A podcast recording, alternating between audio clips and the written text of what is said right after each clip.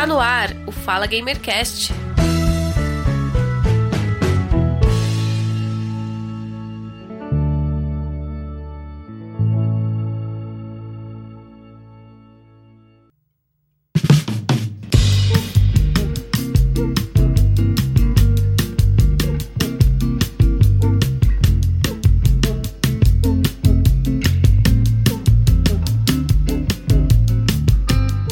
Olá, sejam todos muito bem-vindos ao episódio número 139 do podcast Fala Gamercast. Eu sou o Giovanni Rezende e eu estou conectado com ele, o Alfred Raymond. Seja bem-vindo, Alfred. Obrigado, obrigado pelo convite. Curioso para ver como vai ser a conversa aqui.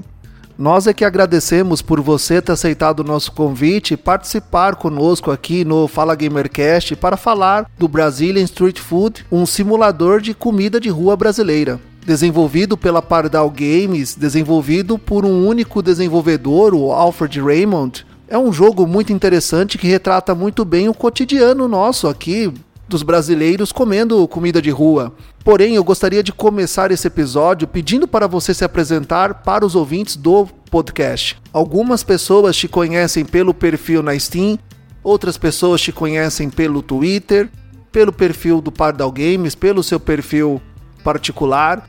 Então, gostaria que você se apresentasse para os ouvintes quem é o Alfred Raymond, desenvolvedor do Brazilian Street Food Simulator, o simulador de comida de rua. Meu, então vamos lá, vou começar pelo meu nome, porque o meu nome é, é difícil, na né, descendência alemã.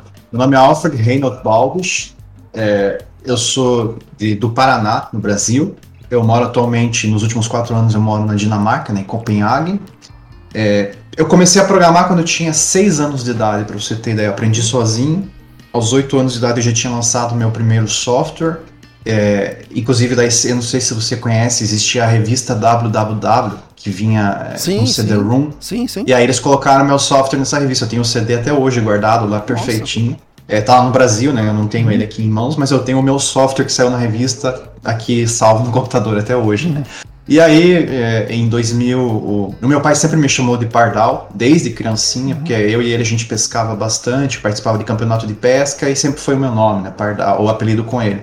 E aí, então, eu fiz esse software e aí logo eu já parti para a web. A web estava na infância, no, meio que na infância ainda no Brasil, desenvolver sites era uma coisa de infância ainda lá no Brasil. Uhum. E eu criei um site chamado Pardal Games, porque era como meu pai me chamava. É, e esse site era de emuladores de rooms. Então eu, eu, cheguei a ter uma época mais de 5 mil emuladores de rooms. Isso que eu ainda era. Eu tinha lá meus 11, 12 anos de idade, né? É, no Pardal Games. E aí, com esse site, eu acabei conquistando é, uma certa visibilidade, porque uhum. tinha quatro, cinco sites naquela época de emuladores de no Brasil. O Emu Maníacos era o maior, né? Uhum. E graças a essa visibilidade, aí é, recebi contato para fazer site de freelance para empresas. Meu pai também era um cara bastante comercial. E ele fiz o próprio site dele, ele tinha um curso de pesca, depois ele tinha a loja de pesca dele, eu fiz o site para ele e com isso gerou um monte de contato. E aí eu vou, vou acelerar a história aí. Cheguei a fazer sites então muitos anos, é, 2010 a 2013. Eu trabalhei na época de ouro dos jogos mobiles, que eram os chamados Adver Games, por exemplo, o que, lembro, que seria? Lembro. Eu fiz um jogo para Bosch, e a Bosch era um, era um, era um, era um como é que chama? Era um ferro de passar. E aí então era um jogo para divulgar o ferro de passar, mas em vez de ser uma propaganda, era um jogo que você passava a roupa naquele jogo. Então eu fiz bastante jogo nessa época. Foi a primeira vez então que eu comecei a fazer jogo, então foi na verdade em 2010. Eu comecei a programar porque eu queria fazer jogo, Uhum. E, mas no final das contas demorou é, um bons anos, né? então eu criei bastante experiência com realmente software, principalmente websites, back-end, banco de dados, né? banco de dados principalmente, eu sou um cara de banco de dados hoje em dia. Uhum. É, aí jogos eu fiz três anos, mas aí depois nunca mais fiz. E, e aí realmente fui para apps mobile, é, enfim, e aquilo que começou lá no começo, que é o web, é o que me traz até hoje. Por exemplo, hoje eu sou eu trabalho com agrotech, mas queira ou não, ainda é para a estrutura, né, todo o que se chama estrutura de back-end, né, o servidor e o uhum, banco de dados, principalmente o banco de dados, chama o data science, né, análise uhum. de dados, de agrotech. E aí, enquanto isso, é, nos últimos cinco anos, eu passei, eu voltei a tocar jogos, mas sem aquele compromisso de fazer freela adver games, né? Uhum. É, eu fazer, comecei a fazer jogos novamente, mas em game jams, no Ludundar. É, e, e, ao mesmo tempo, então, fazer jogos, eu passei a tocar arte 3D de novo, porque em 2010 eu cheguei também a ser é, artista 3D, então eu fazia de tudo, mas é, era o foco secundário, né? E aí, então, nesses últimos cinco anos, é, praticamente todo dia eu abri lá o Blender para fazer arte 3D como hobby e fiz experimentos na, na, na Godot Engine, na Unity, na Unity e na Unreal Engine. É, e esses cinco anos, então, chegou a soma que tem hoje, né, contando também a experiência uhum. anterior, mas principalmente graças a, a, esse, a levar a sério o Blender, né, fazer algo todo dia 3D nos últimos anos. Hoje eu consigo sentar no computador, por exemplo, é, eu posso olhar qualquer coisa que eu quiser uma, na minha mesa ou uma foto online e eu consigo olhar aquilo lá. Eu sei modelar isso, eu sei animar isso, eu sei texturizar isso. E porque uma coisa é você ser. É, eu não sei se eu já estou pulando alguma coisa da pauta, então não, me avisa, eu tô, essa é introdução. Eu, você, tá. você falou do, da criação né, de objetos, aí só dando uma pausa, é, eu fiquei chocado, abismado com uma postagem que você fez no Twitter do copo que você criou. o copo ah, de, da jarra, no caso. Da né? jarra. Né? Nossa, é. eu, eu, eu, você colocou, né, o, o, o, real e o, e o 3D. É, eu, aquilo ali é muito bonito, é, é aquilo mesmo. É, o que eu mais tenho orgulho do, até agora, do Brazilian Street Food Simulator é a moenda, né? É, a jarra também. A, a jarra, na verdade, para modelar foi relativamente rápido. O problema da jarra é porque ela é um plástico escovado transparente. Uhum. Então isso daí é uma tarefa. É, para que, por exemplo, eu não sou, então, como eu estava falando, eu sou programador, então, de profissão, uhum. e isso aqui me segue a vida inteira, né? Eu aprendi uhum. a vida inteira programador e banco de dados. E a, a questão da arte, então, sempre foi um hobby, né? me frustrou sempre muito, porque eu sempre quis ser artista né, em paralelo e sempre me frustrei. Aí eu, por isso eu dediquei o Blender todo dia um pouquinho, sem compromisso. É, sem compromisso, não, compromisso de ficar bom. Uhum, e aí, então chegou um ponto agora que eu olho assim, eu acho que não tem nada que eu não consiga fazer em 3D, o que é uma, é uma vitória, assim, uma realização muito grande sim. que já me segue a vida inteira. Porque desde quando eu comecei a fazer jogo lá em 2010 de contrato, eu ficava extremamente frustrado porque eu sou um cara assim bem teimoso para trabalhar em equipe, então eu sempre quis fazer sozinho, mas eu não conseguia naquela época, porque em 2010 ainda as ferramentas eram terríveis. É, e aí então chegou essa frustração que eu sempre quis ser artista de alguma forma, seja para desenhar, para 2D ou para 3D. E aí acabei pegando afinidade para 3D. Então hoje em dia eu olho assim, vou fazer essa moenda, não importa quanto tempo leve, mas e no final dos contos consigo, não é, é só uma questão, realmente não é, por exemplo, assim, raramente aparece uma barreira que eu fico impossibilitado de fazer. Essa questão de tempo mesmo, que é trabalhoso, é muito trabalhoso, é muito detalhe, né? 3D é, é muito mais detalhe do que programação, é muito mais detalhe do que, obviamente, arte 2D, né? Uhum. É, porém, o 3D é bastante técnico. Ele é bastante pragmático. Você só se, é, considerando que você faça, obviamente, no estilo que eu estou fazendo, que é um estilo semi-realista, ou até, ou na verdade nem é semi-realista, ele é 100% realista. Obviamente, se eu for fazer um 3D estilizado, vamos, por exemplo, colocar aqui é, Donkey Kong ou Banjo Kazooie, você uhum. tem que ter todo um pipeline de concept art antes de poder passar para 3D. Aí, óbvio, esse é um terreno que eu não vou entrar, né? Porque aí eu precisaria também da habilidade 2D, habilidade de concept art. E isso é algo que está fora do meu alcance. Eu, por exemplo, já fiz. Eu, eu sei até se eu quiser desenhar um personagem 2D, por exemplo, é, um Donkey Kong. Mas obviamente vai ficar completamente travadão, uhum. vai ficar, é, não vai ficar fluido, não vai ficar algo, obviamente, como Donkey Kong, que você tem artistas lá com 20, 30 anos de experiência, né? Mas, daí quando se trata desse 3D, então, semi-realista, ou até um low poly, ou até, por exemplo, ano passado eu fiz três jogos no estilo do PlayStation 1. Então você pega daí uma foto de uma coisa realista, e aí você modela aquilo completamente simplificado. E aí ele fica estilizado. Então, às vezes eu acho o estilo PlayStation até mais bonito que o realista, né? Porque daí ele tem um certo charme, né? É uma forma de você ter um meio termo entre realismo não, e, e, um, um, e uma arte que seja mais estilizada. Eu vou usar o exemplo novamente do, do Banjo Kazooie, por exemplo. Uhum. É, então, graças a isso, o, o ponto que eu quero chegar ainda na introdução é que graças então a isso, a ter pego essa habilidade de conseguir fazer 3D, que agora eu consigo fazer né, o, o, essas ideias de jogos que eu tenho. E, e, então a introdução é essa, antes de eu dar a introdução como começou uhum. o Brazilian Street Food Simulator, né? Mas então é isso, para resumir. Aí eu trabalho em agrotech, eu é, aqui atualmente, se for para falar nomes de tecnologia, não sei se é o escopo do podcast, mas vou falar por cima. É, é, eu uso uma linguagem chamada Elixir e Erlang, e eu sou um, um DPA, né, um analista de dados do banco de dados chamado PostgreSQL. Mas eu acho que esse é fora do escopo aqui. Não, não, bem, bem interessante. O, o, o que é mais interessante é que eu não sei se a gente tá na, na mesma idade, hoje eu tô com 34, né? eu vou fazer 35. Eu, a gente é praticamente igual, então eu vou fazer 36, eu tenho 35 agora, eu tô perto de 36. E, sim, então, você, você e eu, a gente começou ali na, na época, na era da informática, em que você não tem os recursos muito mais acessíveis que existem hoje. Se a pessoa quiser se tornar um programador, quiser aprender tecnologia da informação, ela tem o LinkedIn Learning, ela tem os cursos online. Eu falei LinkedIn Learning porque acho que é o mais famoso, mas existem diversas plataformas de cursos online, canais no YouTube que ensinam você a programar criar jogos, fazer o que você Exatamente, quiser. É. Na nossa época, Exatamente. não tinha isso. Na nossa época, a gente tinha que ir na banca de jornal, comprar uma revista e aprender, olhando a revista e fazendo no computador. E, no, e não era um computador potente. Não era um Pentium 4 HT lá nos anos 2010. Era Celeron, era, era o Windows 2000, era algo muito mais limitado. Então você, você eu, eu, eu fiquei muito impressionado que desde pequeno você teve essa curiosidade de aprender a programar, aprender a desenvolver com poucos recursos ou até com quase nenhum recurso. Mesmo, tudo bem, é, o pai comerciante, a estrutura familiar tal. Mesmo assim, nessa época, estava todo mundo começando da mesma linha, porque a internet era muito limitada naquela época.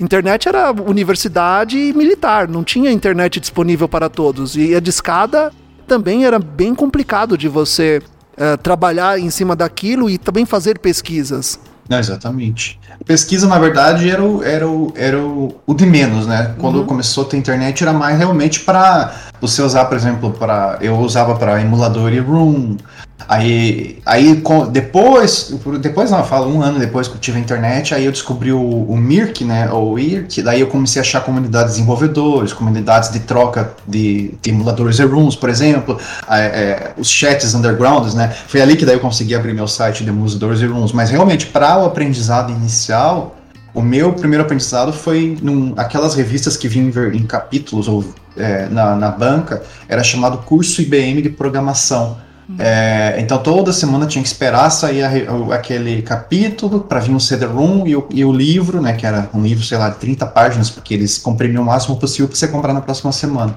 Uhum. E aí eu, eu, detonava às vezes aquela, aquela revista no mesmo dia, na mesma, em duas horas depois comprava ela e tinha que ficar naquela ansiedade esperando a próxima semana para poder continuar aprendendo. Mas aí, felizmente, é, consegui, é, consegui comprar um. Meu pai, né, obviamente, é, conseguiu comprar. A gente comprou um livro e aí eu tinha conteúdo suficiente para estudar, assim, dependendo da revista. Mas eu cheguei depois com o tempo a zerar essa revista, curso IBM de programação, só para ter na coleção. É, mas daí depois foi com livros, mas realmente não tinha essa de estudar online, de jeito nenhum. Foi ou era livro mesmo, ou é, revistas. Sim, eu, eu, me recordo de sair de casa e ir até a banca comprar a revista PC é. Gamer, é, montagem e manutenção, desenvolvimento, e ficar ali olhando aquela revista e vendo no computador e tentando reproduzir a mesma coisa tal. Hoje não, hoje tá tudo mais bem mais acessível, bem mais ali próximo de você. É, eu tinha vantagem que, o, como eu falo, o meu pai tinha a loja de pesca, né? E aí eu queria comprar videogame e e ele até podia. Ele, e eu falei para ele, eu quero comprar o videogame, trabalhar. Aí ele foi lá, então pode trabalhar aqui na loja. E aí, como a gente eu e ele, a gente pescava bastante por campeonato mesmo, então era meio que semi-profissional, assim. Uhum. E mesmo, mesmo nessa idade eu participava do campeonato de pesca infantil. Uhum. Eu era da linha, da linha infantil no Paraná, a gente tava, tinha clubes, tinha reuniões constantes, tudo. Mas a questão é que daí por ter essa experiência com pesca, mesmo sendo uma criança, ele deixou vender. E eu tive até sucesso trabalhando na loja de pesca dele, e aí então eu ganhava dinheiro e logo na esquina tinha uma banca eu gastava imediatamente todo o dinheiro ou em ação games, Super Game Power, ou aí com o tempo daí eu migrei tudo para essas revistas de programação. Então foi graças a. É que foi tudo assim, tudo é, é está no momento certo, tempo certo, né? É, trabalhar naquela loja que era do lado da banca, eu ser uma criança que tinha o próprio dinheiro pelo interesse em videogame, acabei comprando, gastei tudo que eu tinha em revista, basicamente, e aí levou a programação precoce. Ah, mas hoje em dia, como você mesmo disse, você olha para, você adquiriu tanta experiência que você olha para um objeto e você consegue reproduzi-lo.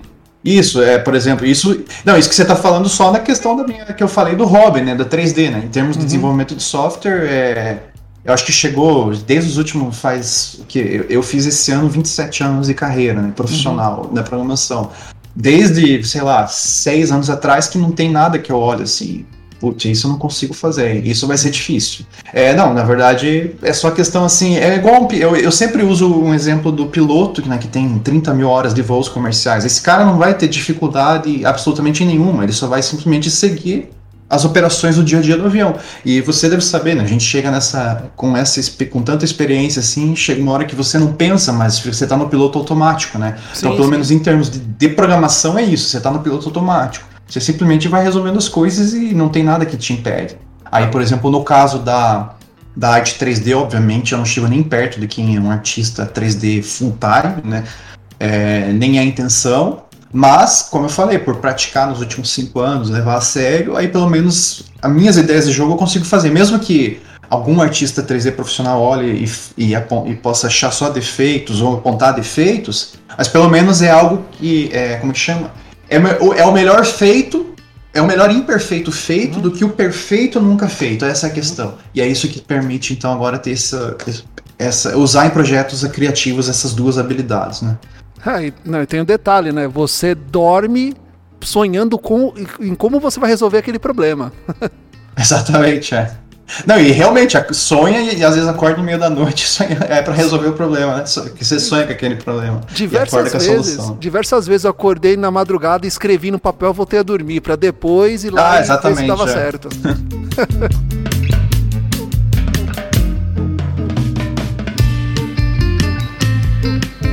Então agora vamos falar do jogo. Cara, eu quero perguntar para você o que já perguntaram diversas vezes para você. Qual foi a inspiração do jogo? É, então, eu já tô, como eu falei, dos últimos quatro, é, cinco anos, na verdade, fazendo é, desenvolvimento de jogos, né, game jam, basicamente, então uhum. sem compromisso.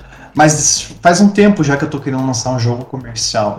É, e eu, sinceramente, eu não gosto de jogo de muito, é, muito de jogo violento. É, nunca, não tenho, não sou muito fã. Uhum. E os meus jogos que eu desenvolvi, se você notar, tem muita pessoa que acha, inclusive, estranhos, né? Os de Game Jam, no caso, né? É, Game Jam você faz lá, em, pra quem não sabe, Game Jam você faz um jogo, né? É até bom definir. Então, Game Jam é uma maratona de desenvolvimento de jogos, tem que fazer um jogo do início ao fim, tudo sozinho, de dois a três dias. Então, basicamente isso. É, quando eu falo Game Jam, então é isso. É games que eu fiz em maratona de 48 horas. É, e os meus jogos, então, é, é, eu sempre dei por eu sempre tive muita liberdade criativa nesse game jam, jogos bem loucos, assim.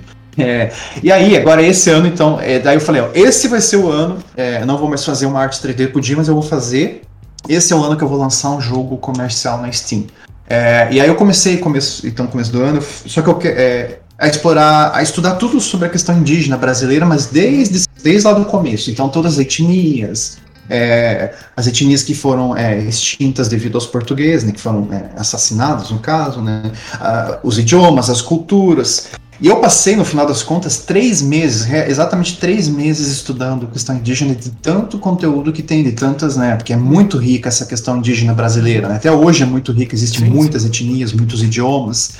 Só que eu, eu, então eu fiquei tão sobrecarregado e é, com, tantos, com tantas possibilidades de abordar que eu não consegui vir com uma ideia de jogo, né? Não consegui ter uma ideia de jogo para abordar a questão indígena. Que no final das contas aí tudo remetia a uma certa violência, seja pra, ou só para é, caçar animal ou in, in, é, indígena contra português. É, e aí acaba sempre virando uma violência, e, eu, e, e, daí eu falei, mas se for também criar um jogo indígena, vou ter que daí vir com uma história, uma narrativa, aí vai ter todo um storytelling. Eu falei, é muita coisa para eu tocar sozinho, fora que eu não tô curtindo nem um pouco, né? Então eu não vou conseguir fazer esse jogo. É, e aí travei.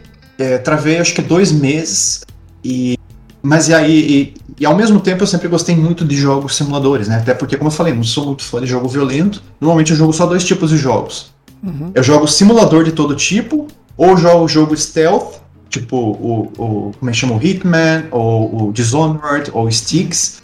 E jogos stealth são muito violentos porque você assassina, por exemplo, a pessoa na sombra. Sim. Mas eu jogo stealth sem violência. Porque é possível jogar stealth, né? O jogo de furtividade, totalmente uhum. escondido. É, e sempre tem, por exemplo, com desbloqueado nesses jogos para você termina todo o jogo sem matar ninguém, sem ser violento nem um pouco, sem ser detectado. Então é um jogo perfeito, é um jogo que eu amo. Então eu tinha decidido, eu vou fazer então esse ano ou um jogo stealth ou um jogo simulador. Tá aí, tá decidido. Eu vou abandonar essa questão dos indígenas, abandonar isso, vou, vou criar um jogo desses dois. Mas daí o jogo stealth ainda tinha também a questão de precisar de uma história narrativa. Aí eu, eu pensei, ultimamente eu só jogo simulador. É, seja o Euro Truck Simulator, em que fica lá só dirigindo o caminhão, Bus, é, é, Bus Simulator, que você fica dirigindo ônibus em passageiro, é, House Flipper, que você limpa a casa e, e troca janelas e revende casas é, Baker Simulator de padaria, é, qualquer outro que eu gostei muito, Gas Station Simulator. Aí eu falei, é isso, eu tenho que fazer, como é um projeto, não é minha, minha vida, é, como é um projeto pessoal, não é um meu projeto é, profissional. Eu, eu é, no caso assim, não profissional, mas não é meu trabalho do dia a dia. Eu já tenho um trabalho garantido, né? Eu já tenho essa segurança e conforto. Então, fazer um jogo que eu quero fazer, não importa o que se venda ou não venda. É, e aí eu falei, assim, e todo dia eu penso em ir pro Brasil fazer um tour gastronômico, matar saudade de caldo de cana, pastel, coisas assim, bem simples, né? Uhum. Aí eu falei, tá aí, é isso, eu vou fazer um jogo simulador, que eu amo, e como tem simulador de tudo, e simulador de comida, tem, muito, tem, tem alguns que estão uhum. aparecendo, eu vou unir então útil ao agradável, fazer aquilo para matar a saudade dessas coisas do Brasil, que aí eu vou poder ficar exposto o tempo todo a vídeos, imagens de referências, e realmente aconteceu isso. E ainda vou poder fazer um simulador do jeito que eu quero. Eu não tinha intenção nenhuma, na verdade, que ele se tornasse popular, né? Eu não imaginasse, né? É... E foi. E, e, aí é isso. Então foi justamente unir essas duas questões. É, foi tudo uma série de fatores que levou a criar o simulador.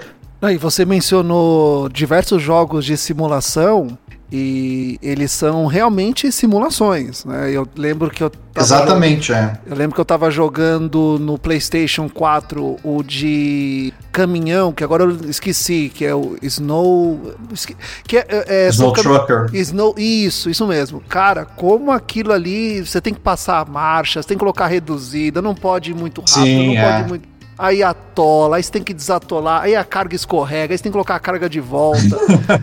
é, Sim.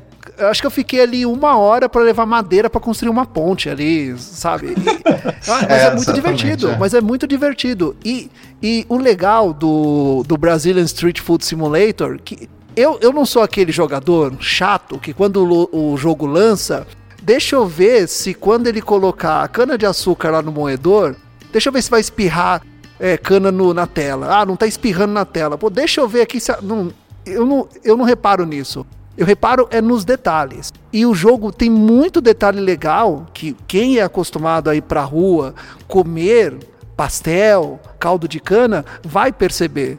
É, é, no vídeo ali da Steam, os detalhes que você pensou no, no vídeo de apresentação, eles são incríveis. Desde a abertura da porta da Kombi, a Kombi não é uma, a Kombi não tá novinha, a Kombi tá usada, já tá rodada. É o que o mais comum de você encontrar quando você vai comer pastel na rua. Até o a, ligar o motor do, do moedor. Você não é na primeira partida, você vai ali mais uma, duas, três vezes até ele pegar. E para quem já teve oportunidade de moer cana de forma manual. Eu já tive. Minha, minha avó já é falecida, mas o sítio ainda continua lá, meus tios continuam vivendo lá. Toda vez que eu vou lá de férias, eu gosto de moer cana lá, tomar garapa natural e tem que moer de forma manual. E é muito complicado. Você tem que bater na cana, deixar a cana é, mole para colocar no moedor. Então, eu gostei muito dos detalhes, cara, de como você deixou o jogo de forma bem detalhada. É interessante que você menciona sobre a questão da moenda manual, que você tem que bater a cana e é bem pesado, porque antes de modelar essa da essa a, a motor a gasolina, eu modelei a manual e eu assisti assim, acho que uns 500 vídeos. É incrível como tem vídeo de, de moenda manual no YouTube, principalmente de faça a sua própria moenda. Eu não sim, sabia que isso era uma cultura tão grande assim no Brasil. Acho que foi ainda mais agora a questão, né, é, Covid, que daí o pessoal passou a buscar inclusive mais alternativas de como empreender. Como tem vídeo ensinando a montar sua própria moeda com peça de ferro velho, com roda de bicicleta, que daí você é, coloca uma. Como é que se chama? Uma correia de máquina de lavar roupa. Eu vi cada coisa e eu tenho tudo salvo aqui porque eu pretendo é, em algum momento implementar você montar a sua própria moeda dessa forma no jogo, mas é fora do escopo inicial. Mas enfim, voltando, eu aí vi então como funciona aquela moeda manual e foi a primeira que eu modelei, inclusive.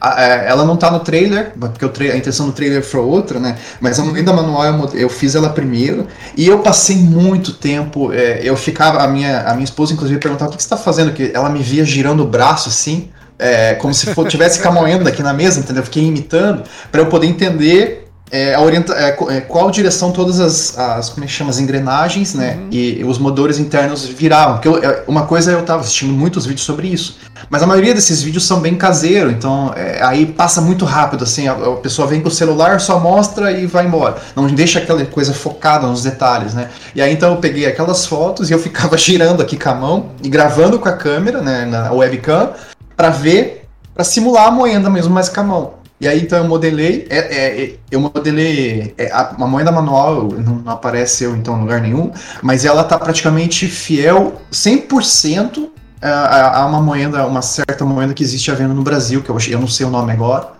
É, mas daí tá no site do produtor, então tinha fotos em alta resolução, eu consegui fazer certinho, inclusive os detalhes do ferro amassado, tudo, né? Uhum. Aí a moenda motor, que você falou dos detalhes, essa eu estava muito ansioso para fazer, porque quando eu tive. Quando eu falei, eu vou fazer esse jogo do caldo de cana, eu começava a rir sozinho, imaginando justamente o barulho do motor, o motor falhando. É, no jogo, eu estava ansioso, eu, eu, juro que eu passei meses ansiosos querendo chegar na moenda motor, porque era o que eu mais queria fazer. Mas eu precisava realmente é, me esquentar novamente, digamos, nesse 3D, principalmente para fazer a texturização né, com o metal realista e tudo mais é, eu comecei com a moenda manual, e principalmente a animação da moenda manual, né? Tem que gerar as engrenagens em lados contrários sim, sim. e tudo mais. E aí então com a experiência que eu peguei na moenda manual, como eu falei, não sou artista 3D full time, não sou por profissão, né? Sou só por hobby. Então, mas aí peguei confiança, peguei bastante, fiquei, peguei experiência naquela moeda manual, realmente como me ensinou aquilo. Aí eu fui para motor. Eu, eu juro, acho que desde o primeiro dia que eu comecei a modelar a moeda motor, eh, os 25 dias que demorou para terminar ela, incluindo a modelagem, texturização, animação e os sons, é, eu, eu dei risada todo dia devido a, a, ficar imaginando em mente. Aí quando eu terminei aquilo que daí. Eu também fiquei imitando na mão a, aquela puxada de corda, sabe? Tum, tum, né? De motor de popo ali. É, eu ficava imitando aquilo, rindo, eu falei, nossa, eu quero ver muito isso no jogo. E aí, com o tempo, então, eu fui ajustando os detalhes. A, a vibração do motor, se você notar, ela tem uma vibração, quando você tenta ligar ela, ela falha. Então, eu, eu repliquei sim, sim. a mesma vibração. Tentei, é, aí, se chama uma técnica de, animação chamada Onion Skinning. Onion é cebola, tá? Uhum. Skinning, então, é como se fossem as várias pétalas da cebola uma em cima da outra. E ela é semi ah, Se você ver a cebola, a cebola é semi-transparente, né? Então a animação onion skinning é, por exemplo, você colocar é, o frame anterior da animação, então o quadro anterior da animação atrás, e aí você coloca um novo quadro em cima para você ver é, quão diferente está do quadro anterior. Igual a animação tradicional aqui, o, o, digamos, o Walt Disney desenhava no caderno, várias uhum. folhas, cada página ele ficava passando. Aquilo então é o onion skinning. No caso, então, da moenda motor, o que, que eu usei esse tal do skinning, que eu fiz a transparência? Eu coloquei o vídeo da moenda real por trás, para eu poder ver a vibração do motor, e aí eu, eu tentei vibrar ele na mesma amplitude. Então, por isso que se você olha aquele vídeo, eu acho que isso é uma das coisas que mais agradou no vídeo, né? Porque você se sente realmente é, na, na, frente do motor daquele. É, e aí os sons, obviamente, foram muito difíceis, eu, porque não tenho como capturar esses sons aqui. É, e aí eu achei num site que se chama freesound.org, em que é, são sons que as pessoas sim, colocam para você usar do, domínio público à vontade. Sim. E eu consegui fazer um mix assim de uns oito sons diferentes de várias coisas. E aí, obviamente, é, é, editei eles pesadamente e consegui casar a ponto de replicar o som da moenda brasileira. Então, daí, se você notar até a velocidade das rodas, que tá com as engrenagens são a mesma. Quando você desliga a moeda no final do trailer, se você notar, ela dá uma, uma, engasgada, dá uma engasgada. E aí a roda ela vira, ela vira no lado contrário. Eu vi isso em vários vídeos, então, porque o motor tá se. Os, as rotações, né, as rotações do motor estão se invertendo para frear. E aí a roda dá uma travada no lado contrário. Então eu repliquei isso também.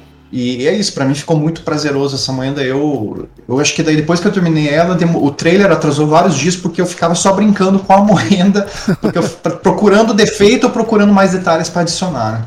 O, to, todos os detalhes que você mencionou, eu, tô, eu, eu assisto o, o vídeo de, de demonstração, eu fico impressionado. A, até a cana, quando. Porque como, como o motor ele, ele é a combustão, você não precisa bater na cana. O, o própria, o, o próprio, a própria força do motor, ele já quebra a cana. Só que tem um detalhe, tem pessoas que quando moer pela primeira vez, só passa uma vez. E já joga aquele, a, a, aquele restante pronto. Não. Você tem que passar mais de uma vez no moedor. E o legal é que aqui no vídeo você passa mais de uma vez e a, câmera, e a, e a cana vai ficando achatada. Aquilo lá, inclusive, teve. É incrivelmente o jogo teve um alcance, então, que passou. É, passou de mais de 30 milhões de pessoas, né? Porque uhum. saiu em todos os grandes sites brasileiros. E, e, impressões diretas de números que eu sei são 3 milhões, que eu tenho acesso a esses números, né?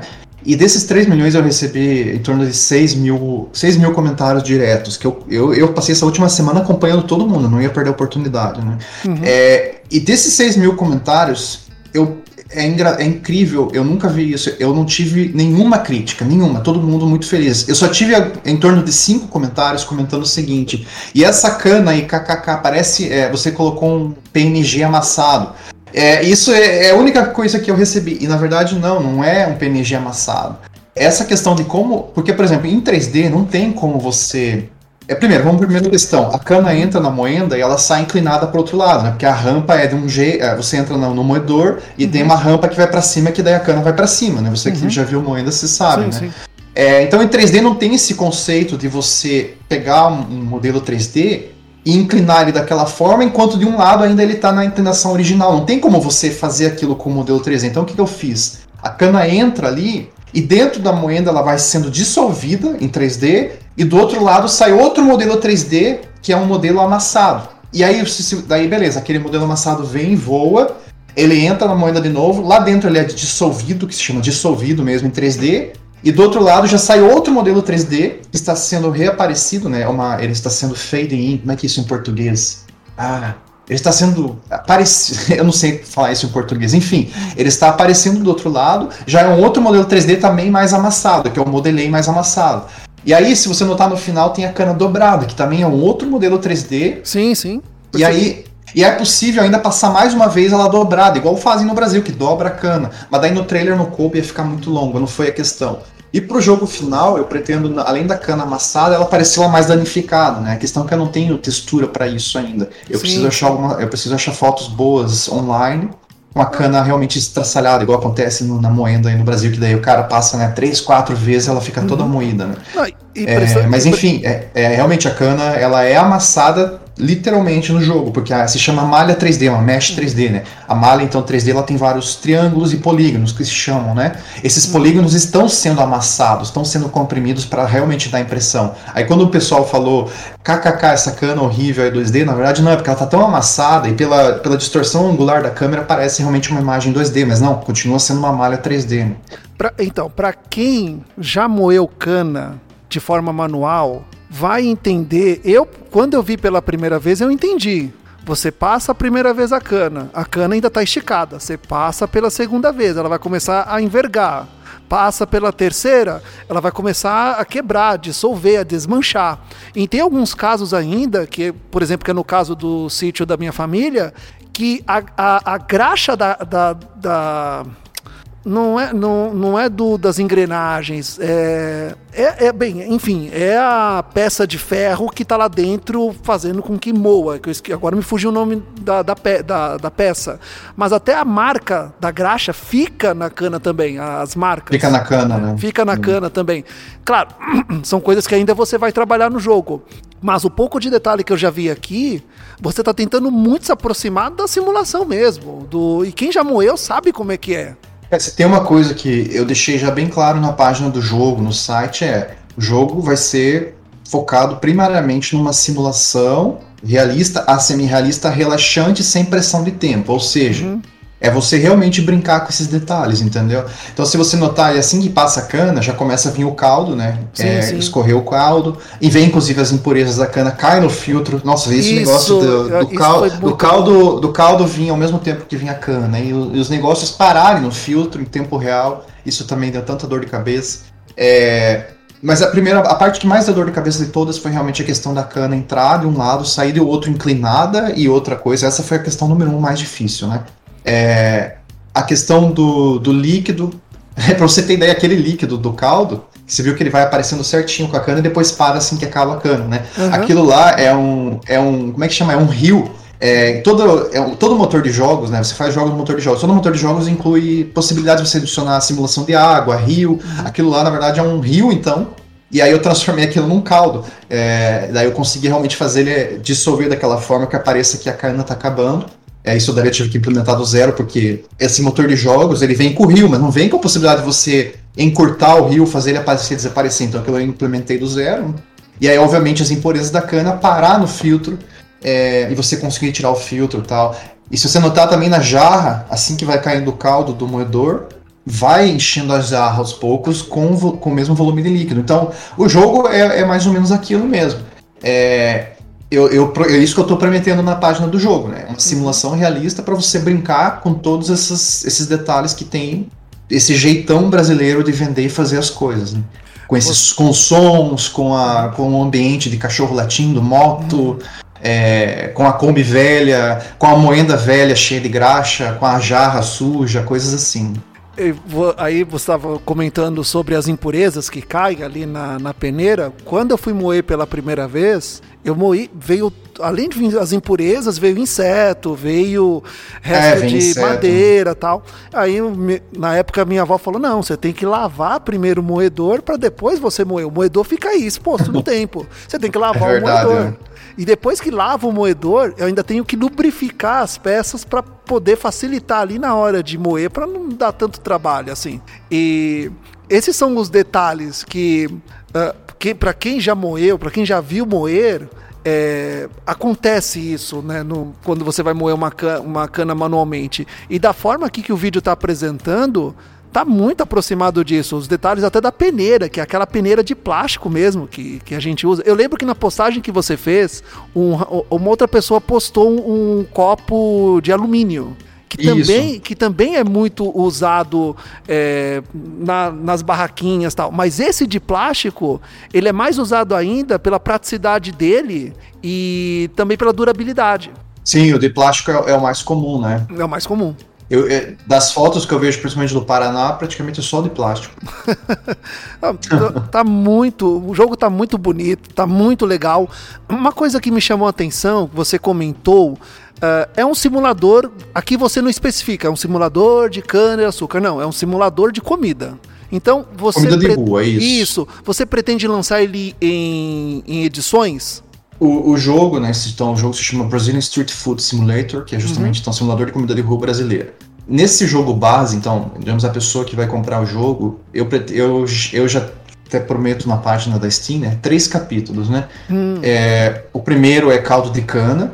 Então, porque se eu, eu não posso lançar tudo uma vez, é, fazer, falar que eu vou lançar tudo uma vez só, porque senão vai demorar muito tempo, né? Então eu vou lançar o caldo de cana. Aí você vai lá, vai ter a moeda manual, vai ter a Kombi, vai ter fazer caldo em casa, enfim. É, vai ter você brincar com esses detalhes, né? Então, caldo de cana, vou zerar isso, deixar bonitinho, lançar. Aí o jogo vai no ar. É, capítulo 2, pastel. É, tudo sobre pastel. Então, é, fritar, você colocar na cestinha. Assim como eu cuidei dos detalhes, tô cuidando dos detalhes de cada cana, vai ser a mesma coisa o pastel. Os diversos sabores brasileiros, os, os principais, né?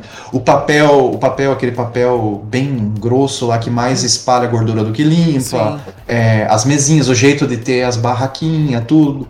Aí o capítulo 3, é, espetinho até você colocar aquela grelha toda suja, enferrujada no meio da rua, depois ir crescendo, né, os molhos.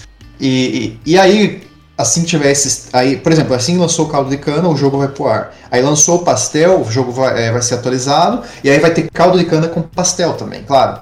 E aí depois, caldo de cana, é, ou pastel com café. Tudo que, é, como eu, digo, eu disse também até nos, arti artigos grandes lá, vai ser o jeitão das coisas do Brasil, né? Não é só o pastel, é tudo que tem no pastel. É os móveis usados, os letreiros usados para vender, que normalmente é a mesma fonte, o mesmo letreiro. Até o letreiro que eu coloquei na, na Kombi, que é caldo de cana, aquilo lá é replicando fotos originais, a mesma letra, a mesma cor, né? a mesma fonte.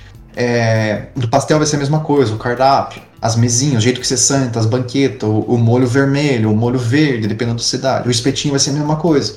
Então aí tudo eles vão se juntar. E aí, e aí lançando esse jogo base, aí eu pretendo realmente mais comidas, porque o jogo é comidas de rua do Brasil, né? Só que essas comidas aí vão ser DLCs, né? Que é Downloadable Contents, que são as expansões. Sim, então sim, aí sim. vai ter o DLC, é, vai ter o DLC de cachorro quente, vai ter o DLC de churros, da Towner de churros, por exemplo. É, então, mas uma vez terminado o jogo base, aí o céu é o limite, né? Já tem muita coisa planejada, mas não adianta ficar planejando é, coisas extras. É, a, a, ideia, na verdade, nesse momento é cortar o máximo possível que eu puder. Eu já cortei muita coisa, você não faz ideia de quanta coisa eu tive que jogar fora, porque eu sei que se eu colocar tudo aquilo não vai terminar nunca, ou vai terminar, mas vai ficar um jogo completamente é, bugado, entendeu? É, se você vê na Steam, é muito comum é, jogos assim que prometem demais, não conseguem entregar ah. e ainda são permanentemente afetados por reviews sempre negativos, porque o desenvolvedor, mesmo que às vezes seja empresa com várias pessoas, não conseguem é, polir as features que eles colocaram devido ao que se chama o escopo é, o escopo exagerado. Então, nesse caso, né, que se chama feature creep em inglês, que é assim, é como se fosse o arrepio de ter tantas features no jogo. E eu, como ser, por ser um indie individual, faço isso no tempo livre, não é full time, porque eu tenho um trabalho, né? É, primariamente, é, tendo que fazer todo, tudo, né? Tendo que fazer tudo, mesmo que eu não faça tudo do zero na mão. Dá para você comprar muitas coisas, né? E isso é completamente normal e tem que comprar muita coisa, senão você não vai conseguir terminar nenhum jogo nunca. Mesmo um, plataformer 2D você não faz é, 100% na unha, né? É, e mesmo assim, eu tenho que cortar o máximo possível de features porque a complexidade é muito grande. Né? Um jogo 3D promete realismo e simulação. Né? Então, então, por isso que vai ser em capítulos, eu tenho que deixar no essencial, mas a minha filosofia é o essencial, mas muito bem feitinho para ser uma experiência agradável do que um jogo cheio de coisa tudo quebrado, né? Então, é, porque jogo mal feito é o que mais tem por aí. E eu não quero que fazer isso logo no meu primeiro jogo, né, nesse jogo ainda que mais atingiu tanta visibilidade. Falando nisso, essa questão da visibilidade agora adiciona uma grande pressão na minha vida, porque aconteceu o seguinte, eu fui publicar o trailer é, sexta-feira passada, né? Uhum. E e eu falei, ah, eu acho que 5, 10 pessoas vão ver, porque eu tenho um Twitter já. O meu Twitter tem 10 anos de idade e, e eu sou queira ou não, eu tenho mais de 3.500 seguidores, porque eu posto muito desenvolvimento de software de games há mais de 10 anos. Então eu consegui uma base boa de seguidores, o meu site é muito bem visitado por causa dos meus tutoriais, artigos, eu posto bastante coisa de várias linguagens e, e engines, enfim. Mas o Twitter do Pardal Games era novíssimo, né? Então tinha 30 e poucos seguidores das pessoas do meu Twitter original que foram, mas só foram 30.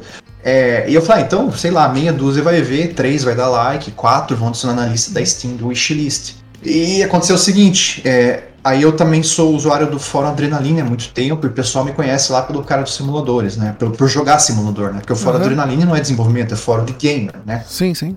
Então eu fiz o seguinte, eu tweetei o trailer, aí pouquíssimo depois eu criei um tópico na Adrenalina, nem tem onde criar tópico de desenvolvimento, eu criei então no próprio fórum da Steam lá, para falar de jogos da Steam. Deu deu, é, deu duas horas, um, um cara, é, um anjo da guarda lá do fórum da Adrenalina, pagou para destacar uma mensagem na, na live do Alan Zoca, 6 milhões de followers.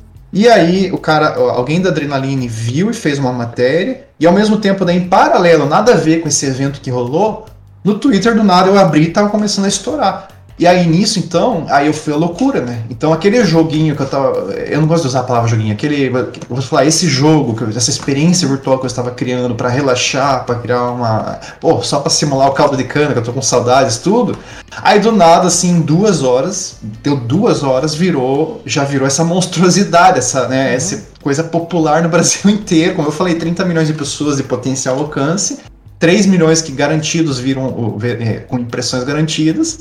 E aí agora virou uma coisa muito séria. Só que mesmo assim, com toda essa pressão agora que eu tenho, eu vou querer, eu vou manter minha filosofia de claro, claro. fazer aquela ideia original, né, de ser o mais é, simples, porém bem feito possível, porque é, não posso atender o pedido de todo mundo, nem tem Sim. como, é impossível, nenhum desenvolvedor de jogos pode fazer isso, né?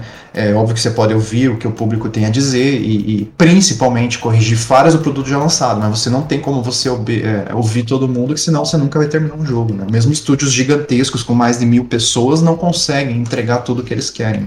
É, e é isso, então agora a diferença é que aquele projeto que ia ser para eu brincar com os moedores por conta e ficar cheirando o caldo de cana virtual, né? Só para ficar com mais vontade ainda, né? Agora tem essa imensa garantia que pelo menos bastante gente vai gostar. Eu falo pressão, mas essa pressão vai passar, porque eu vou manter minha filosofia. Né? Já tô, tô mantendo minha filosofia original, né? Não, e. Acho que, qualquer... isso, acho que isso vem, vem, com experiência, porque eu já tive uma startup uhum. que em 2015 também vi, viralizou na mídia brasileira, porque foi um bot WhatsApp de comprar pizza. Saiu no TechTudo, né? E aí, em questão de duas, três horas, a minha lista de espera tinha 35 mil empresas. Isso é muito difícil de acontecer num mundo. Por exemplo, se você tem uma empresa comercial, uma desenvolvedora uhum. de software né, comercial, para você conseguir uma lista de e-mails ou 100 clientes comerciais, você tem que investir muito dinheiro em marketing, pode levar anos, né? Eu já eu sei porque eu já tive também uma, uma empresa assim. E aí, você ter 35 mil empresas do dia para noite querendo o seu produto é uma coisa insana, é uma oportunidade em uma em um milhão, né? E aconteceu Sim. o seguinte, então, eu já tenho experiência com essa questão de fama repentina que dura uma semana. É, esse, essa minha fama com o bot WhatsApp gerou um investimento imediato na próxima semana, que fez com que eu conseguisse tocar essa startup por cinco anos, sem me preocupar com dinheiro, porque eu consegui dinheiro naquela época. Só que a questão foi essa. A pressão foi tão grande devido àquela volume de empresas que entrou do dia para noite, devido ao capital que entrou, daí eu tive esse compromisso com o capital, que aí foi feature atrás de feature atrás de feature, essa pressão imensa que no final das contas, cinco anos depois, o produto não saiu, para você ver o que aconteceu. Eu sozinho, em um mês, eu fiz um bot WhatsApp que servia todas as necessidades que eram para ser atendidas, mas devido à pressão a pressão comercial que surgiu, a pressão popular com tantas empresas e a pressão principalmente do capital externo, eu não consegui mais desenvolver a mensagem original e a coisa virou um monstro tão grande que acabou colapsando. Não, eu não digamos que colapsou, o produto está pronto, a verdade é essa, desculpa, vou corrigir. O produto ficou pronto, mas demorou tanto tempo que a gente perdeu o time do mercado, entendeu? E aqui a questão do jogo agora, eu não vou deixar isso acontecer. Então eu não tô. Não, primeiro que jogo não envolve dinheiro, né? É muito difícil ganhar dinheiro num jogo. Mesmo se o jogo mega popular, talvez seja muito difícil é, ter vendas suficientes para ser, nossa, ganhar dinheiro. Não, a intenção nem é essa. Eu, eu tenho já experiência, então, do passado, que no momento que vira só dinheiro, dinheiro, dinheiro, acaba tudo. Então por isso que eu vou manter a filosofia original e não vou deixar a pressão popular me afetar. Eu, e para dizer a verdade, eu tô até bem. Eu já tô anestesiado com isso desde que aconteceu com a minha startup. Então é, foi uma boa experiência que eu já tive. É, na verdade, agora é tudo uma soma de muitas coisas que já aconteceram no passado. Eu acredito que logo logo você vai receber uma mensagem da pessoa te cobrando uh, por que não tem pastel com recheio de estrogonofe. Vai, você vai ah, já recebi mesmo agora, sabia? Mesmo sem não ter nada ainda, tipo, não ter nada, não ter jogo jogável, né, para as pessoas, só ter o jogo que eu tô fazendo ainda no meu canto aqui, que ninguém viu ainda como que é o jogo em si é, já tem cobranças infinitas.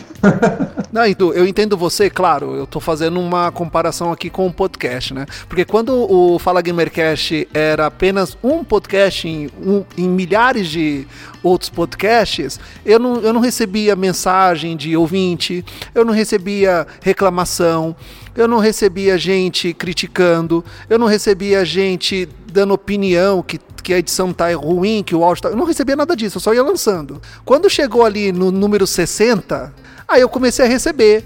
E, é, ah, começou.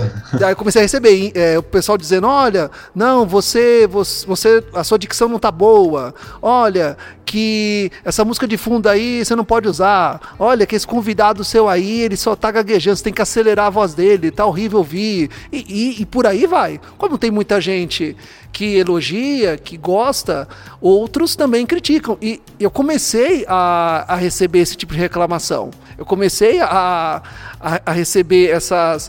Uh, esses, esses inbox e também lá no canal do Fala Gamercast, que começou ali com dois seguidores, mas eu comecei a jogar jogos independentes lá, é, faz, fazendo live e gameplay, começou a explodir e o pessoal em inglês também criticando ou elogiando tal.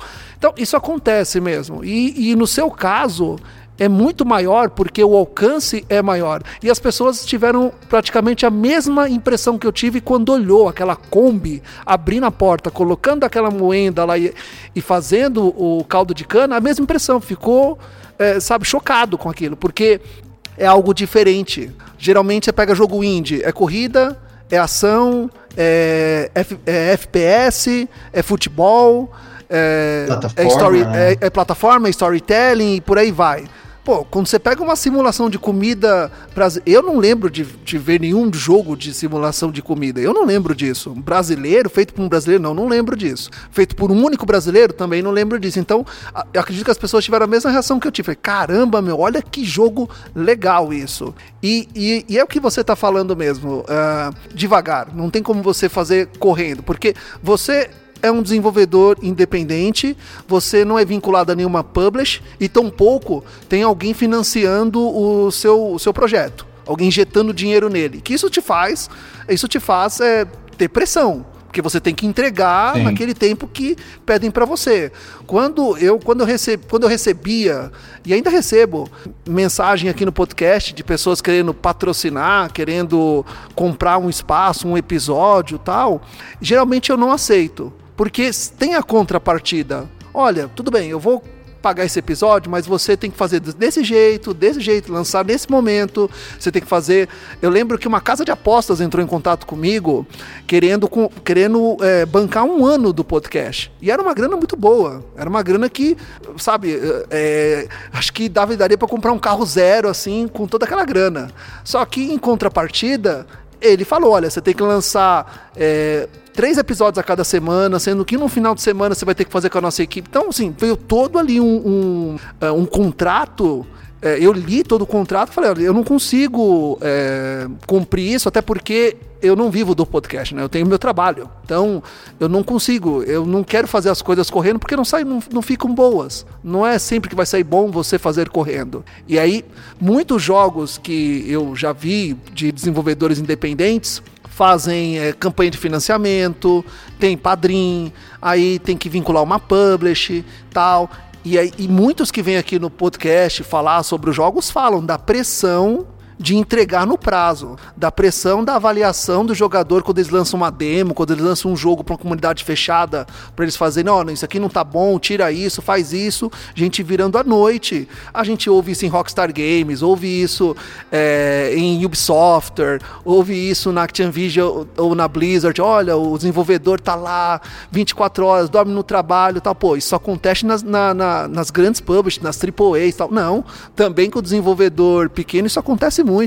Isso você tocou em vários pontos interessantes, que é que a continuidade daquilo que eu falei também da pressão que eu tive, né, depois que a startup entrou dinheiro.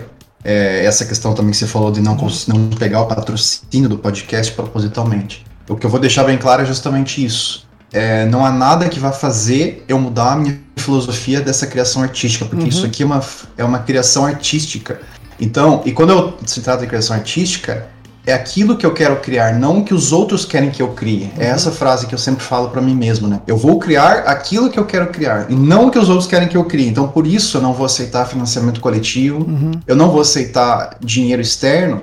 É, por exemplo, a não ser, por exemplo, o que, que seria bom um financiamento coletivo? O jogo já está pronto, tá? Digamos que esteja pronto.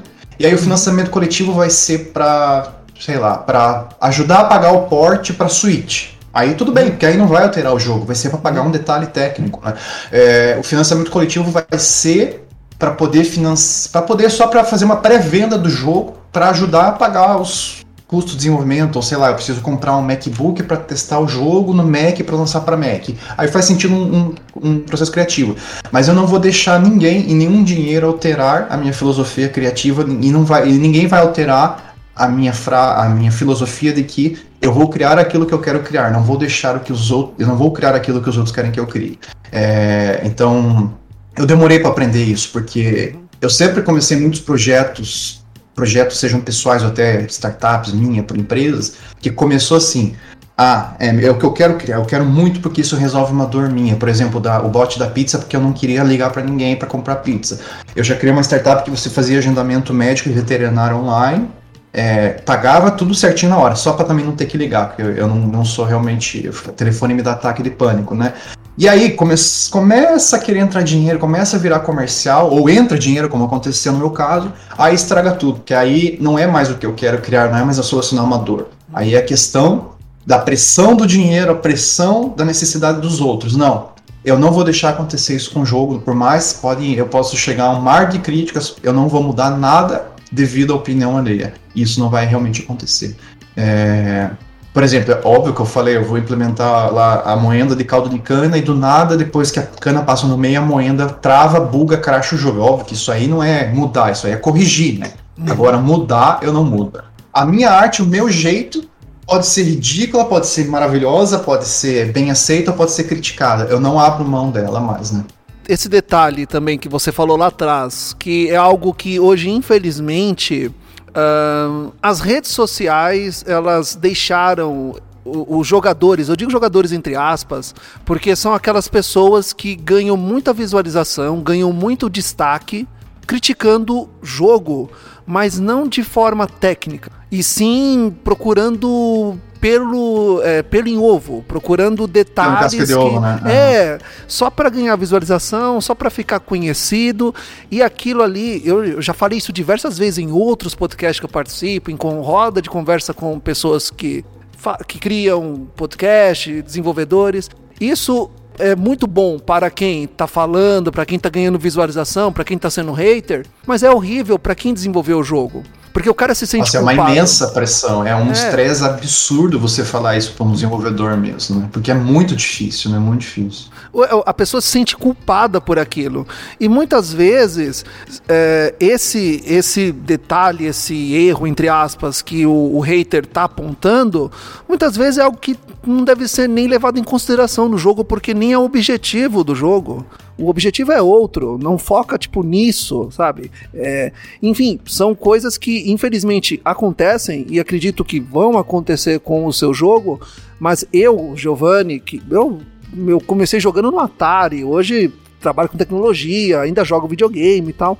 Eu não me preocupo com essas coisas. O que eu me preocupo é se o jogo tá rodando direitinho no meu console ou no meu PC e se ele tá ali mais ou menos dentro do, do, que, do que seja aproximado. Para quem jogou ali na fita, na época, o Ronaldinho Soccer 98, que os bonequinhos ficavam ali parecendo robô, parecendo bonequinho de poço de combustível, o que, o que hoje a gente vê que um, um God of War, um Horizon Zero Dawn, um Halo, que é praticamente um cinema dentro de casa, é, um jogo de simulação de comida, pelo que a gente está vendo aqui na Steam, está lindo. Por isso que a repercussão do seu jogo foi tão, tão grande, porque é algo diferente e bonito de se ver também. Eu fui, eu, eu acho que o que causou a popularidade realmente foi primeiro, óbvio, por abordar a cultura brasileira, né? Uhum. É, como nunca foi abordado antes. Segundo, como se falou, pelos detalhes, né? Eu acho que a maior parte dos elogios vieram ao fato de eu ter colocado latido de cachorro. Eu não, primeiro, eu não coloquei música porque pessoalmente não sou uma pessoa que a música me deixa muito distraído ou me deixa até uhum. irritado. E eu falei, não, eu vou, como eu falei, o jogo é a minha arte, nada vai mudar, eu vou colocar do meu jeito. Então eu não vou pôr música, pelo menos no trailer, né? Porque até porque eu nem tenho música feita ainda, uhum. nem, nem, nem, nada. É, mas é óbvio, o que, que tem na rua do Brasil? Cachorro. É, aí eu coloquei o cachorro, mas eu acho que a massiva quantidade de pessoas foi devido ao cachorro que chamou a atenção, porque eu coloquei logo no começo propositalmente, né? A Kombi vai abrir, é um latido, daí finalmente lembrou da Kombi, daí outro latido. E aí encerra com um latido, né? Daí tem obviamente vários latidos no meio, mas daí encerra com um latido duplo no final. Então isso foi a cereja no bolo. Cereja no bolo mesmo. São detalhes brasileiros. Aí, obviamente, depois tem a mesinhas, a cadeira, a parede, é, é, tem tudo, né? Uhum. Todos esses detalhes. É, mas daí, voltando agora uma questão que você falou, é, por exemplo, se você falou, ah, o jogo roda lisinho, tudo, é isso que importa. Simuladores são jogos que, como conhecido, principalmente assim, recentemente tem simuladores de tudo, são conhecidos por não ser muito polido. É, justamente pela complexidade que são esses jogos e, uhum. e, normalmente eles são feitos por estúdios menores. Eu acho que não tem nenhum que é feito por uma pessoa, tipo, eu tô fazendo, então eu tô correndo um risco muito grande aí. É, esses simuladores em geral, eu tenho, como eu falei, eu, eu sou fã desse simulador, então na Steam Sale, nessa última Steam Sale, eu comprei quase todos que faltavam na coleção. A maioria é bastante bugada, bem travadão, mas mesmo assim eu, eu aproveito eles ao máximo porque eu, como desenvolvedor, eu tenho um outro olhar. Eu sei o quão difícil é desenvolver mesmo um simples menu inicial. Aliás, um simples, simples nada. O menu inicial, por exemplo, Start Options e as options em si são extremamente complexos. Eu estou até arrepiado de, de, de, de, de, angústia pensar na hora que eu vou chegar nos menus. É, vai ficar lá pelo final, né? Porque é, realmente é complicado. E aí, então, você colocar tudo isso junto, sei lá, um jogo, é, um bem empolgado que eu joguei, é um simulador de de como é que chama? De cafeteria. É muito bugado. Mas eu gostei e eu não, eu não, não, não enxerguei defeito nele. Ele é bugado, claro, mas eu não fiquei vendo defeito, eu fiquei vendo, nossa, olha isso, isso, aquilo. É, e esse tipo de coisa que é muito legal de ver, porque as pessoas criando essas ideias mais originais. Né? Agora, outra coisa que eu queria falar, você, por exemplo, falou dos indies, né, que criam normalmente um shooter ou um platformer. É, é só deixar claro que não tem problema nenhum com isso, pelo contrário, né? É, tem sim, pessoas sim. que né, fazem trabalho muito bem feito. É, é só no meu caso, né? Eu não tenho nada contra, claro. No meu caso, eu prefiro jogos não violentos e, e, e eu prefiro agora, como desenvolvedor, fazer algo que não tenha uma história, uma, na, uma narrativa, porque aí há muita coisa para fazer sozinho. Então eu vou focar realmente naquilo que eu gosto de melhor, né? É, e focar naquilo que eu gosto também. E aí isso coincidiu, então, é, por não precisar focar numa história, focar numa narrativa, eu posso focar daí nesses outros detalhes. Né? E aí por isso que é um jogo baseado em detalhes e relaxar com esses detalhes. Né? Assim, é, o jogo tem que ser divertido, o jogo tem que ser prazeroso de jogar. Eu, eu fui da época em que eu passava raiva jogando videogame. Hoje eu não, hoje eu não passo isso mais. Acho que é porque da idade também, eu já não passo isso mais. Não. É, eu, eu já, já passei raiva, eu entendo você. Hoje, se eu for passar raiva, eu, eu falo, mas eu não vou jogar, por exemplo, Dark Souls. Porra, é, Dark Souls, é, eu quis tanto jogar aquele jogo uhum. porque a arte é muito interessante, né? O design uhum, dos sim. bosses é muito interessante, né? Uhum. E aí eu. Mas eu me frustrava. Eu, no primeiro. Eu já morri nos primeiros esqueletos. E o que, que eu fiz? É, eu não tenho nem um pouco de vergonha de admitir isso. Eu baixei a cheat, a cheat engine e joguei com é, invulnerabilidade. Por quê? Porque eu queria explorar a arte. Eu queria explorar aqueles uhum. bosses, eu queria. É, é, um jogo curioso. Eu, eu não, apesar de não gostar de jogos é, violentos, Dark Souls me atraiu demais pela atmosfera dele. A atmosfera dele não tem jogo igual, né? Acho que é por isso que ele é tão popular. Óbvio, ele é tão popular também pelo desafio que as pessoas têm. Mas é um jogo que me estressou no começo, no, no início, assim, sabe? É tão difícil, mas eu falei, mas eu fiquei curioso com a arte. Então eu liguei lá vida é, invulnerabilidade explorei todo o jogo, fiquei feliz da vida, porque eu explorei aquela obra-prima, né? Uma obra de arte. Eu, eu explorei Dark Souls como uma obra de arte, não como um jogo desafiante. Aí cada um explora de um jeito. As pessoas gostam daquele desafio de morrer 40 milhões de vezes. Eu não, não tenho paciência para isso. E é por isso também que eu sou muito fã de jogos simuladores. Uhum. E como eu falei, stealth. Porque stealth você pode jogar sem pressão nenhuma se você ficar sempre nas sombras. Né? E aí é isso que eu faço para mim também. Daí se você gosta de sei lá, um FPS que você tem que pular e atirar o tempo uhum. todo, se você gosta de um, é, é, é um, um, Por exemplo, aquele jogo novo brasileiro que você citou o nome no começo, agora eu esqueci o nome. É, que é só de, de o, da porrada, sabe? Ficar, punhos de dando porrada. Isso, esse mesmo. É um jogo muito frenético para mim. O jogo é muito bem feito, é muito bacana, o estúdio é muito legal. O pessoal, é, eu não conheço o pessoal, mas pelo que eu vejo eles postando, e só pela filosofia do jogo dá pra ver que eles são pessoas muito legais. E o trabalho deles é de primeira linha, né? Mas sim, não é um jogo que eu faria. Então, cada macaco no seu galho, né? Cada um tem que fazer aquilo que faz melhor. Como eu falei, é a minha arte, eu quero criar, eu tô criando aquilo que eu quero criar. Então, é por isso que eu faço um jogo assim. Não, e tem um detalhe, né? Punho de repúdio, eu concluí o, o jogo com uma personagem, são quatro. Concluí com a Laura. Ah, são quatro. E os créditos finais. O número. O, o, o, eu, não, eu não contei a quantidade de nomes que sobem, de pessoas que trabalharam no jogo de forma direta ou indireta, mas demorou uns 10 minutos. Só subindo o nome Nossa, da pessoa. Nossa, eu não sabia disso, eu achei que fosse um estúdio pequeno quatro pessoas, sei lá. Provavelmente sim, assim, quem colocou realmente a mão na massa, mas aí tem o cara da publish, tem o cara que faz a propaganda, ah, tem o cara que faz a arte, a capa, a movimentação, áudio, né? Então sobe todo mundo. Nossa, é, eu, eu sinceramente não quero chegar a esse ponto, pelo menos no primeiro jogo, porque senão vai tirar todo. Vai tirar todo o meu objetivo inicial. Aí, obviamente, o meu desejo é, já que agora o jogo tem visibilidade. Desejo não. Se acontecer do jogo ser popular também nas vendas, que uma coisa é ser popular sem vender nada antes, né? Uhum. Outra coisa é popular, será que é popular quando as pessoas precisarem pôr a mão na carteira, né? é, aí se for vender, se vender, então como eu falei, eu não estou contando com isso, a minha expectativa era 10 pessoas, né? é, mas se vender, e digamos que se gerar renda suficiente, eu poder virar full time. Mesmo virando full time, eu não pretendo ter, ter equipe, é, eu só vou ter. O full time seria o quê? Eu posso, eu posso desenvolver a minha arte em tempo integral se eu precisar de ajuda, eu pago um freela, mas eu não quero montar equipe, não quero gerar empre uhum. gerir empresa, não quero mais isso na minha vida, né? Porque eu já tive muito isso no passado, não quero mais viver por esse estresse novamente, né? Eu vou querer simplesmente virar um artista de games full time, basicamente é isso, se acontecer. Eu não quero que o meu jogo apareça crédito que dure 10 minutos, entendeu? É, digamos assim, aí tá difícil aqui, vai demorar 15 anos para lançar um jogo mas tem um capital. Aí beleza, vou contratar, não vou contratar full time, vou contratar, fazer um freela de 3D aqui, fazer um freela de sons aqui, para só ajudar a acelerar o processo, né? Obviamente tem uma parte aqui, digamos, muito te... muito, sei lá, muito chata do, do back-end do jogo e de programação. Daí eu posso contratar um cara para fazer freela, não vai ser direto a mim. É, mas fora isso, realmente eu não tenho essa intenção aí de ter uma pressão de publisher, a não ser que a publisher, o meu jogo está pronto, como eu falei também a questão do financiamento coletivo. Uhum. O jogo tá pronto. A publisher vai ajudar a fazer o quê? Ela vai ajudar a fazer marketing, ela vai ajudar a portar para consoles, ela vai ser uma porta de entrada pro Xbox Game Pass. Uhum. Com certeza. Eu fecharia com uma publisher, não vou dizer que não, né? Que aí eu, eu também estaria sendo é, burro e cego ignorar uma publisher caso o jogo já esteja pronto. A publisher daí seria uma porta pro mundo e principalmente, por exemplo, o Game Pass, né? Eu descobri que o Game Pass é, saíram alguns números para um jogo entrar no Game Pass, a Microsoft paga de 200 a 2 milhões de dólares. Então, por exemplo, eu embolsaria 2 milhões de dólares. O que eu acho muito, mas muito improvável eu conseguir entrar no Game Pass com esse jogo. Mas, se aparecer uma oportunidade, é óbvio que aceitaria. Seria sim uma liberdade, porque não seria aquilo que a gente está falando. Isso daí não é, por exemplo, conseguir um patrocínio que vai fazer você mudar teu conteúdo, né? vai fazer mudar minha arte. Não vai ser um financiamento coletivo que as pessoas vão entrar no desenvolvimento é, colocando o dedo no que está fazendo. Não. Produto pronto, simplesmente esse, digamos, esse publisher seria o empacotador do teu produto. Aí é uma, uma história diferente. Não tem a pressão de alterar aquilo que você fez. Não tem a pressão de alterar a tua essência. Né?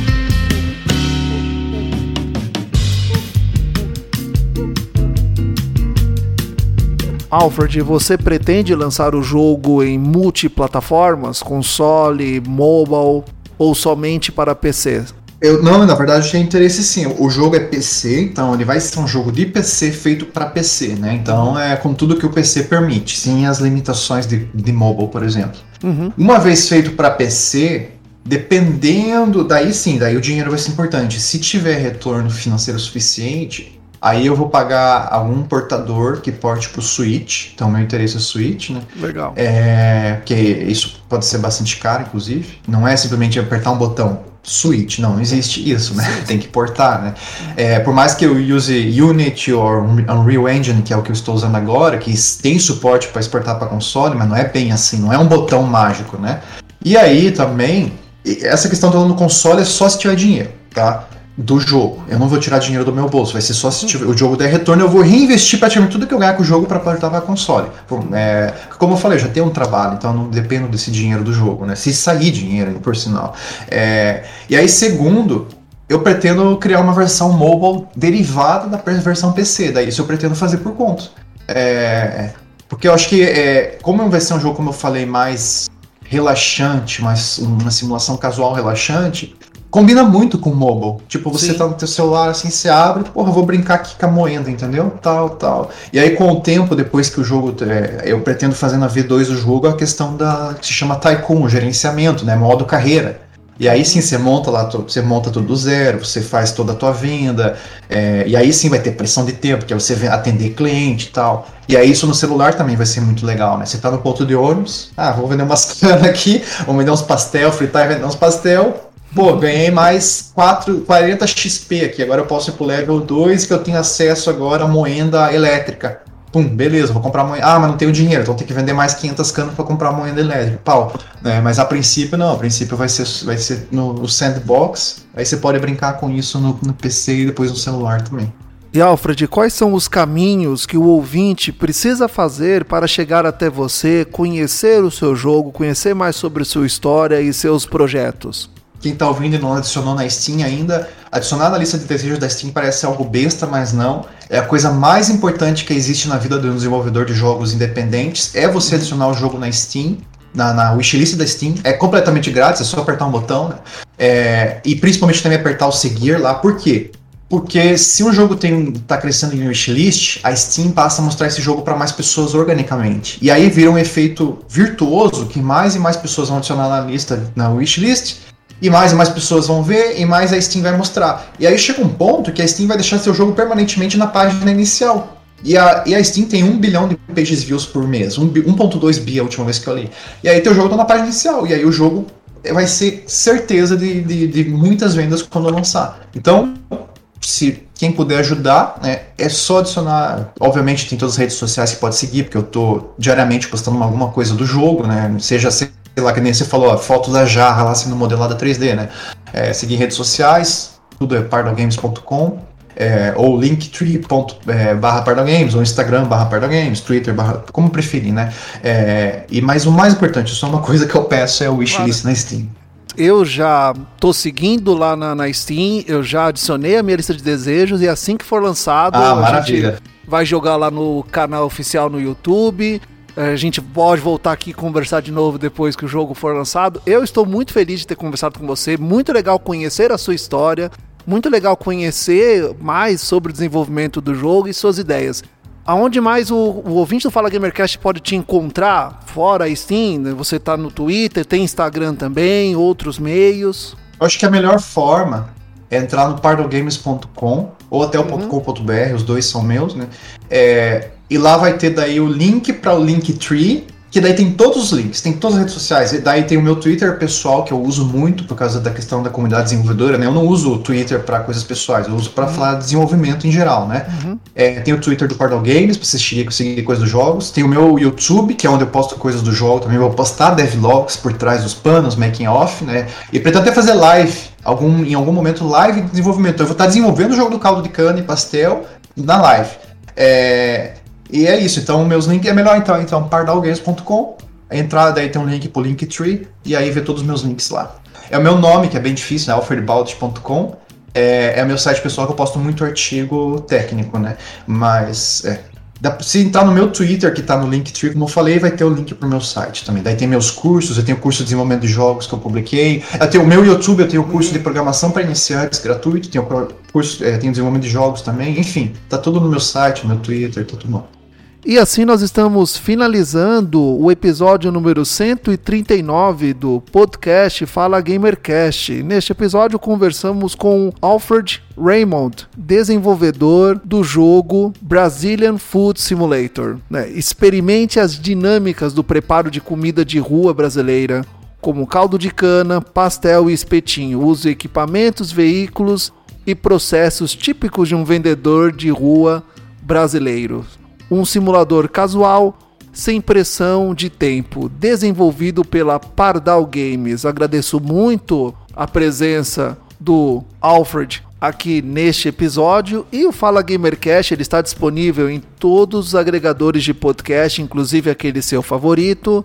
Nós também estamos nas redes sociais, Twitter, Instagram, nosso canal lá no YouTube que está crescendo graças a você, caro ouvinte, que compartilha e divulga os episódios. Você quer continuar ajudando o Fala Gamercast a manter aqui a lojinha funcionando? Então, compartilhe os nossos episódios, ajude na divulgação do podcast Fala Gamercast. Nosso projeto ele é colaborativo, sem fins lucrativos, que visa dar voz aos especialistas, gamers, desenvolvedores que vêm aqui conversar sobre os seus projetos com você, caro ouvinte. Então, eu tenho um encontro marcado com você no próximo episódio. Tchau!